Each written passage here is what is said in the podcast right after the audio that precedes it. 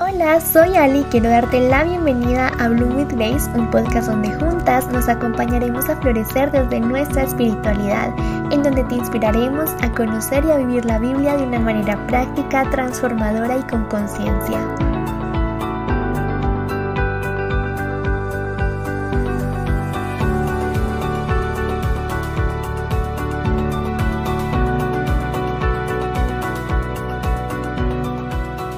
En nuestra sociedad la felicidad se ha definido como ese lugar donde se llega por lo que alcances o obtengas como persona.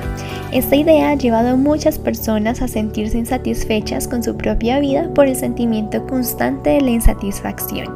En nuestro episodio número 13 hablaremos junto a Esther Darroche, licenciada y maestra en teología, sobre cómo entender la felicidad desde Jesús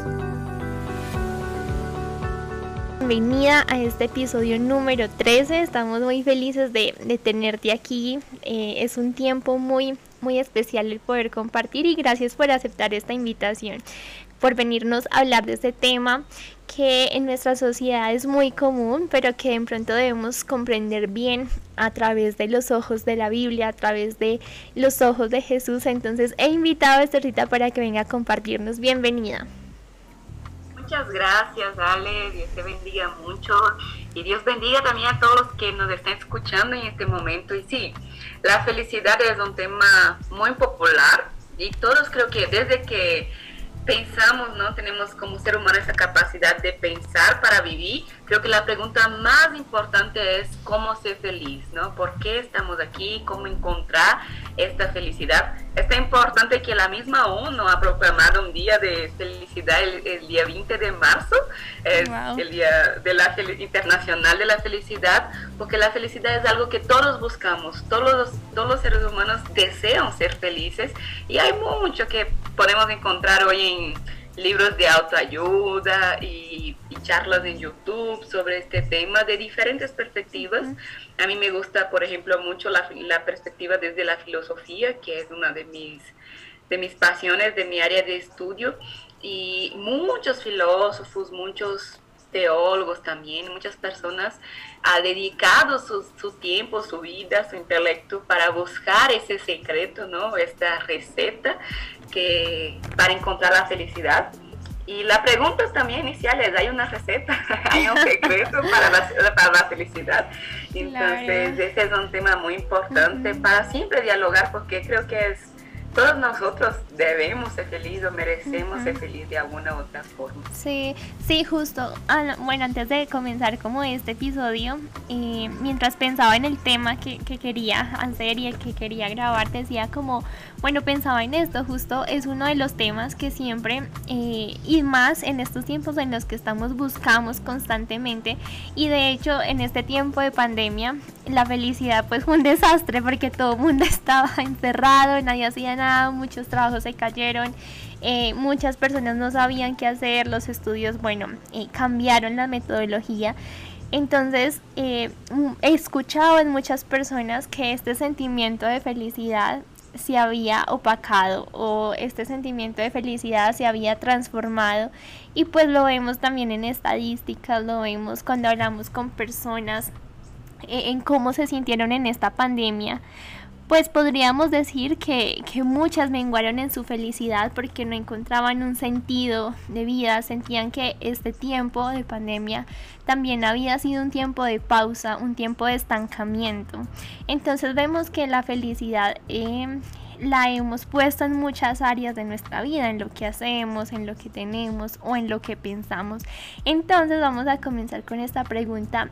¿Qué es la felicidad? ¿Cómo entendemos hoy nuestra felicidad y por qué nos es importante ser felices? Porque naturalmente tenemos esa necesidad de alcanzar una felicidad, de alcanzar una superación, como lo vemos hoy. Es una excelente pregunta, Ale. Y sí, yo he escuchado de muchas personas como, no, después que se pase la pandemia, regresamos a la vida como si dos años casi que ya estamos en pandemia no hubiera vida, ¿no? Es como si fuera un hiato. Y hay varias cosas sobre la felicidad. Topaste una, en tu pregunta una expresión importante que fue este sentimiento de la felicidad. Y no sé hasta qué punto la felicidad es un sentimiento por ejemplo, te voy a contestar desde mis propias creencias, pero no es un concepto que como que en clausura esta es felicidad, porque creo que la felicidad es un concepto muy amplio para definir así en pocas palabras. Pero una cosa que yo estoy segura es que la felicidad no es un lugar donde se llega. Para mí la felicidad es como un horizonte, ¿no? Es más o menos algo así Muchas veces yo escucho a las personas diciendo, cuando yo me gradúe seré feliz, cuando yo me case seré, feliz, cuando yo tenga mi casa propia seré feliz, o sea, y cuando escucho cosas así, la primera cosa que yo pienso es, mm, posiblemente, probablemente esa persona nunca va a ser feliz, porque eh, la, es porque la felicidad no es un punto en un futuro, o sea, ay, cuando yo tenga esto, cuando llegue a este punto, cuando alcance algo, encontraré la felicidad. No, la felicidad no es un lugar donde se llega.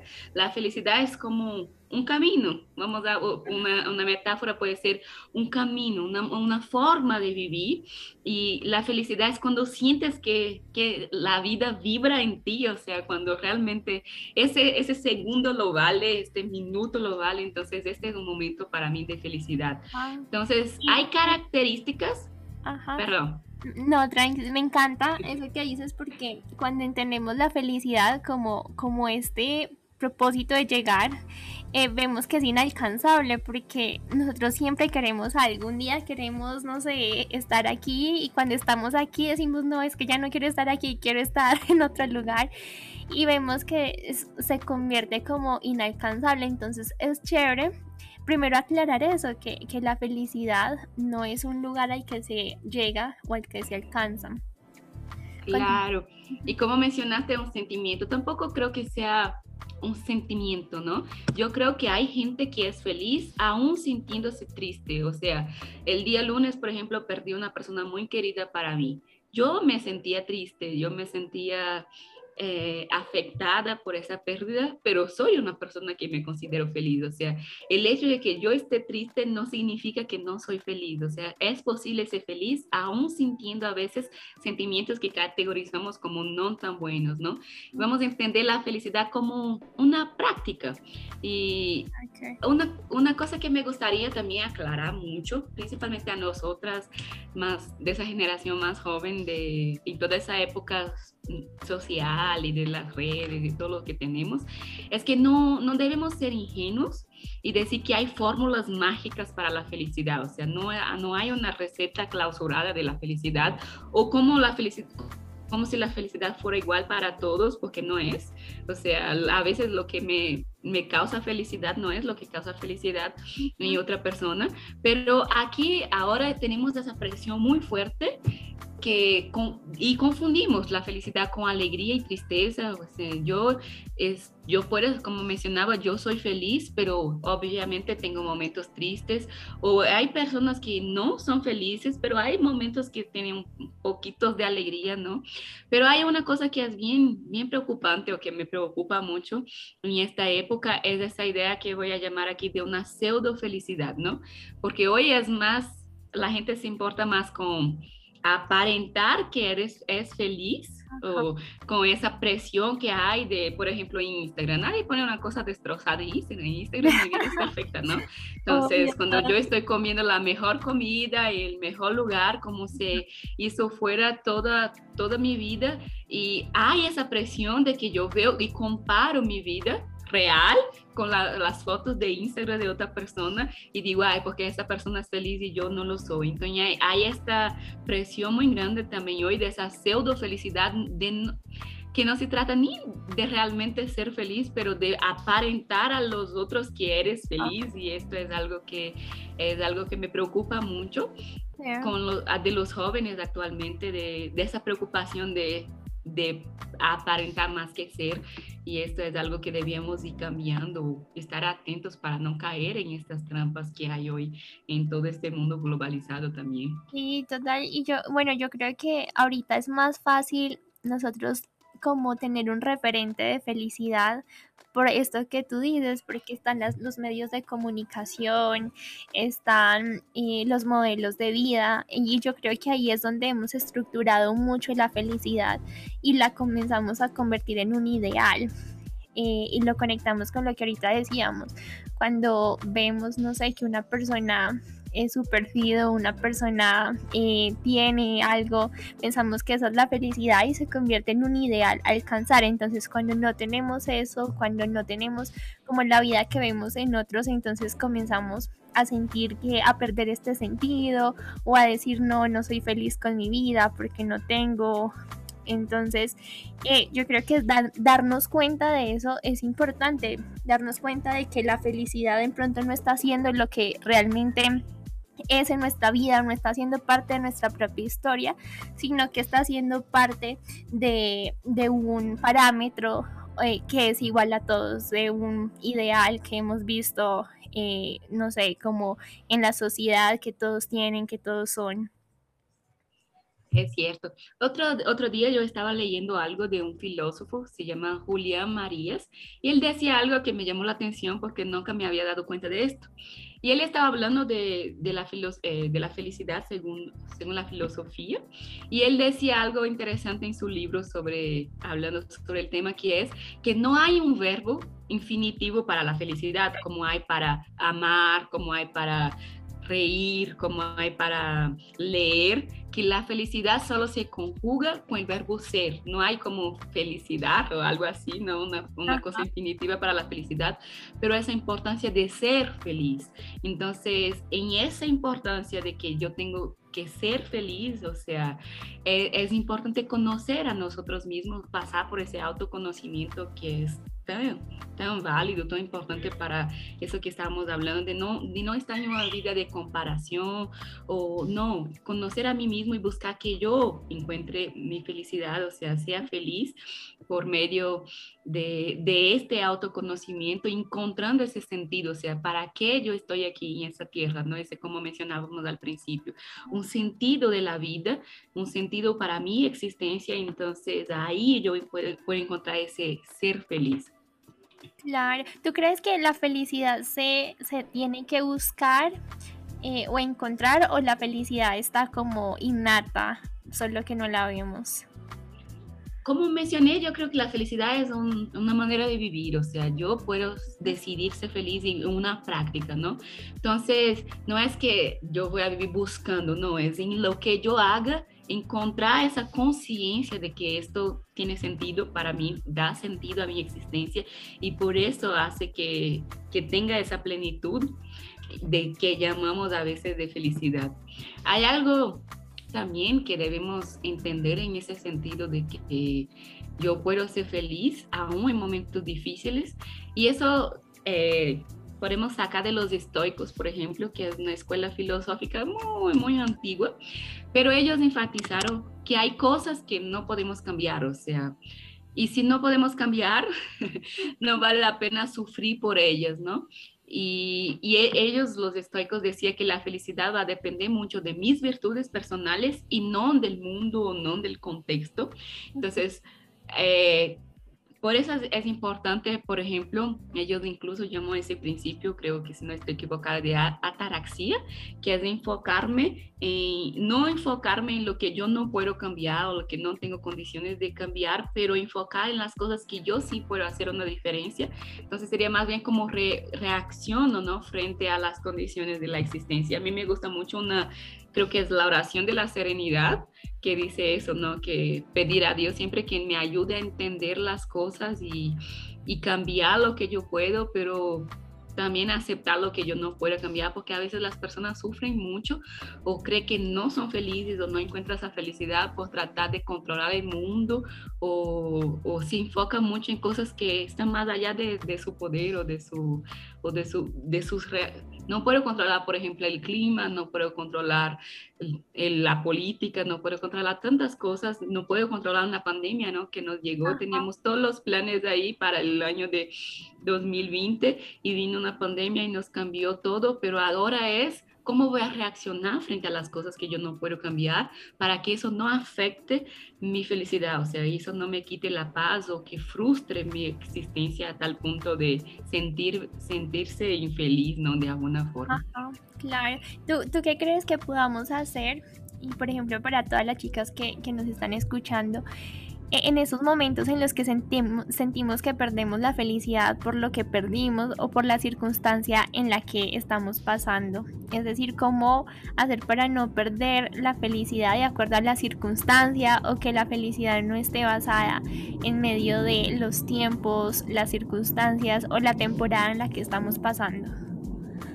Yo creo que tener esa conciencia, eso es un primer lugar, ¿no? De que la felicidad no depende de mis circunstancias, o sea, yo puedo ser feliz aún en circunstancias difíciles. A mí me gusta mucho el versículo que decía Pablo, donde él dice exactamente eso, yo aprendí, o sea, es algo que se aprende y esto me gusta, ¿no?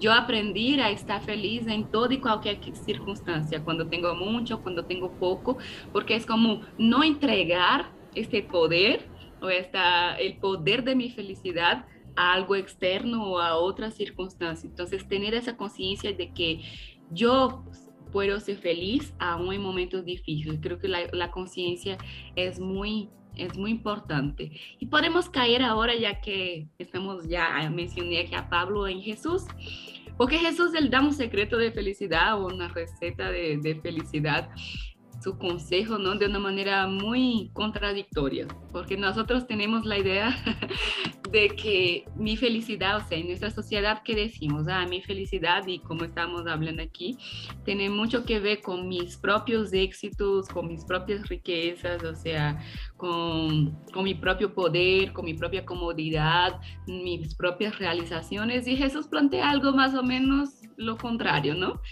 Porque él va a decir la felicidad, la verdadera felicidad uno encuentra en la entrega.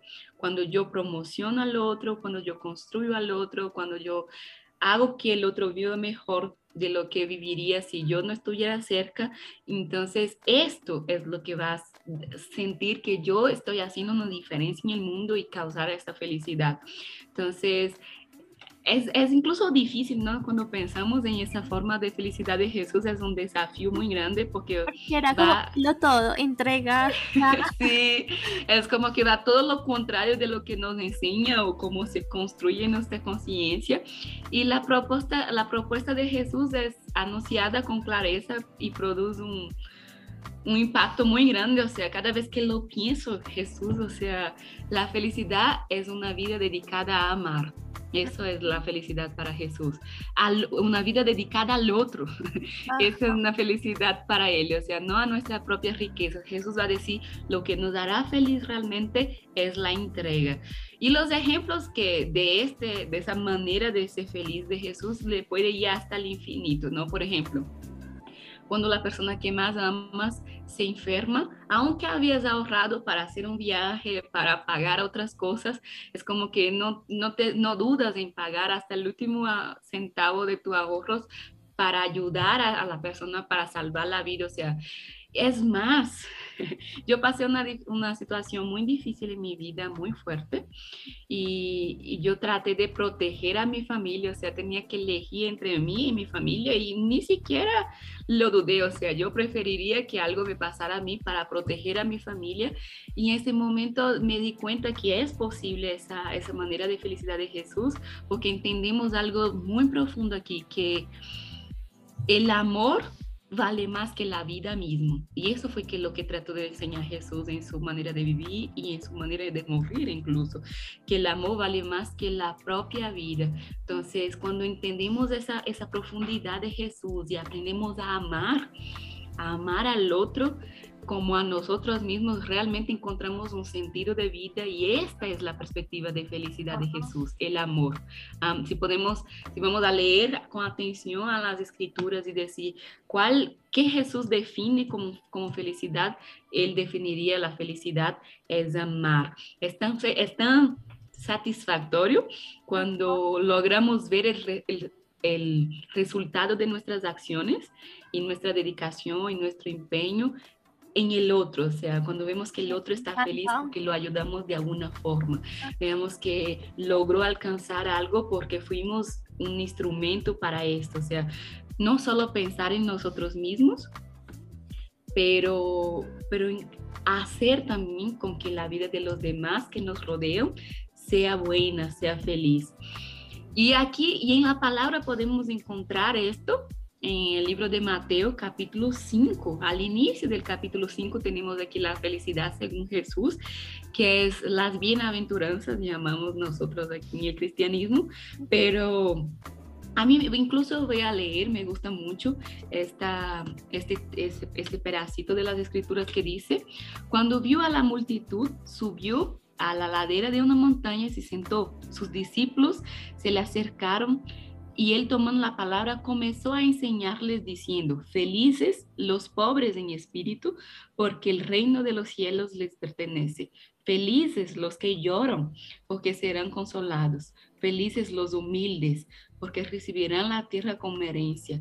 Felices los que tienen hambre y sed de justicia, porque serán saciados. Felices los compasivos, que serán tratados con compasión. Felices los de corazón limpio, porque ellos verán a Dios. Felices los que trabajan por la paz, porque serán llamados hijos de Dios. Y felices los perseguidos por la justicia, porque el reino de los cielos les pertenece. Y felices serán ustedes cuando por por mi causa la gente les insulte, los persiga y levante contra ustedes toda clase de calumnias. Alégrense y llénense de júbilo, porque les espera una gran recompensa. Así también perseguir a los profetas que presidieron desde ustedes. O sea, si vamos a leer de una manera así bien lógica, todo lo que dice Jesús aquí, felices los pobres, felices los que lloran, felices los que tienen hambre y sed, o sea, es algo realmente todo, todo, lo contrario de lo que ah, creemos como felicidad, ¿no? Entonces él viene con ese desafío de cambiar nuestros esquemas, de proponer algo diferente, de ir en la contramano de, de, lo, de todo lo propuesto, ¿no? Y si vamos a ver el secreto de esa felicidad es los que lloran, pero aquí los que lloran con los demás, y vamos a una exégesis más profunda del texto, ¿no? Los que tienen hambre y sed de justicia, para hacer justicia para los demás, los que son compasivos. ¿Con quién es que tenemos que tener compasión? Con los demás, los que buscan por la paz. O sea, el secreto de la felicidad de Jesús está muy, está íntimamente ligado a, o conectado ahí con como el otro, o sea, es como que nadie es feliz solito, ¿no? Es algo más o menos de esto, lo que propone Jesús. Y me encanta porque siento que es una felicidad muy sana. Por ejemplo, ahorita la idea de felicidad pues produce comparación, produce envidia, produce celos por lo que tiene el otro, lo que consigue el otro. Entonces yo siento que el, el tener esta idea de Jesús acerca de la felicidad y podernos apropiar de ella nos comienza a convertir en estas personas que damos, que comenzamos a fundamentar como nuestra felicidad en abrazar al otro, en decirle lo estás haciendo bien, porque no sé si lo has notado, pero eh, por ejemplo, ahorita en esto de redes, en esto de, de, las, de las cosas que se consiguen como fundamento de la felicidad, ah, pues se ve egoísmo, se ve todo. Entonces, cuando, cuando Jesús propone esto como la idea de felicidad, pero desde el dar, desde el servir, desde el entregar, cambia completamente y de hecho se vuelve una, una concepción saludable, porque quizás, por ejemplo, no puedes estudiar lo que quieres, pero estás sirviendo al otro, entonces comienzas a encontrar tu felicidad en el hecho de amar, de abrazar, de servir al otro y eso nos fortalece, eso yo creo que fortalece también lo que hacemos día a día porque hay veces eh, nos podríamos sentir angustiados por no tener éxito, por no tener, eh, no sé, la realización que la vida promete. Pero Jesús mismo lo dice, la felicidad no está en la realización que tengas, sino está en lo que hagas por el otro, en el amor que des al otro, en cómo abraces al otro. Y creo que eso, pues si lo fundamentamos en nuestra vida, podríamos tener hasta una vida más saludable, una salud mental mejor. Claro que sí. Por ejemplo, esa semana una persona me preguntó, una persona, yo soy de Brasil, ya creo que ya se notaron por el acento, pero eh, una persona estaba hablando con una amiga de hace años, hicimos del colegio juntas, y entonces ella dijo, yo nunca entendí ¿por qué hiciste? ¿Qué estás haciendo de tu vida? ¿no? Y yo empecé a decir, yo ahora estoy dando clases, soy profesor. Y ella dijo, no entiendo por qué hiciste esto, porque teníamos, estudiamos juntas. Ella dijo, tenías una carrera tan exitosa aquí en Brasil y hasta hoy yo no pude entender por qué dejaste todo todo lo que habías estudiado tanto y luchado tanto para ir, en primer lugar, hacer teología, ¿no? Algo que no entiendo por qué lo hiciste. Y segundo, eh, y ahora que me dices que después de teóloga quedaste ahí dando clase y me preguntó por qué lo hacías, ¿no? Y la respuesta que le di esa semana me salió del alma, ¿no? Como yo le dije, como de broma, yo le dije, creo que Jesús lo explica, ¿no? Si la vida debe ser una vida dedicada al prójimo, entonces eh, si es la práctica del amor, lo que genera esta felicidad, esa felicidad es amar.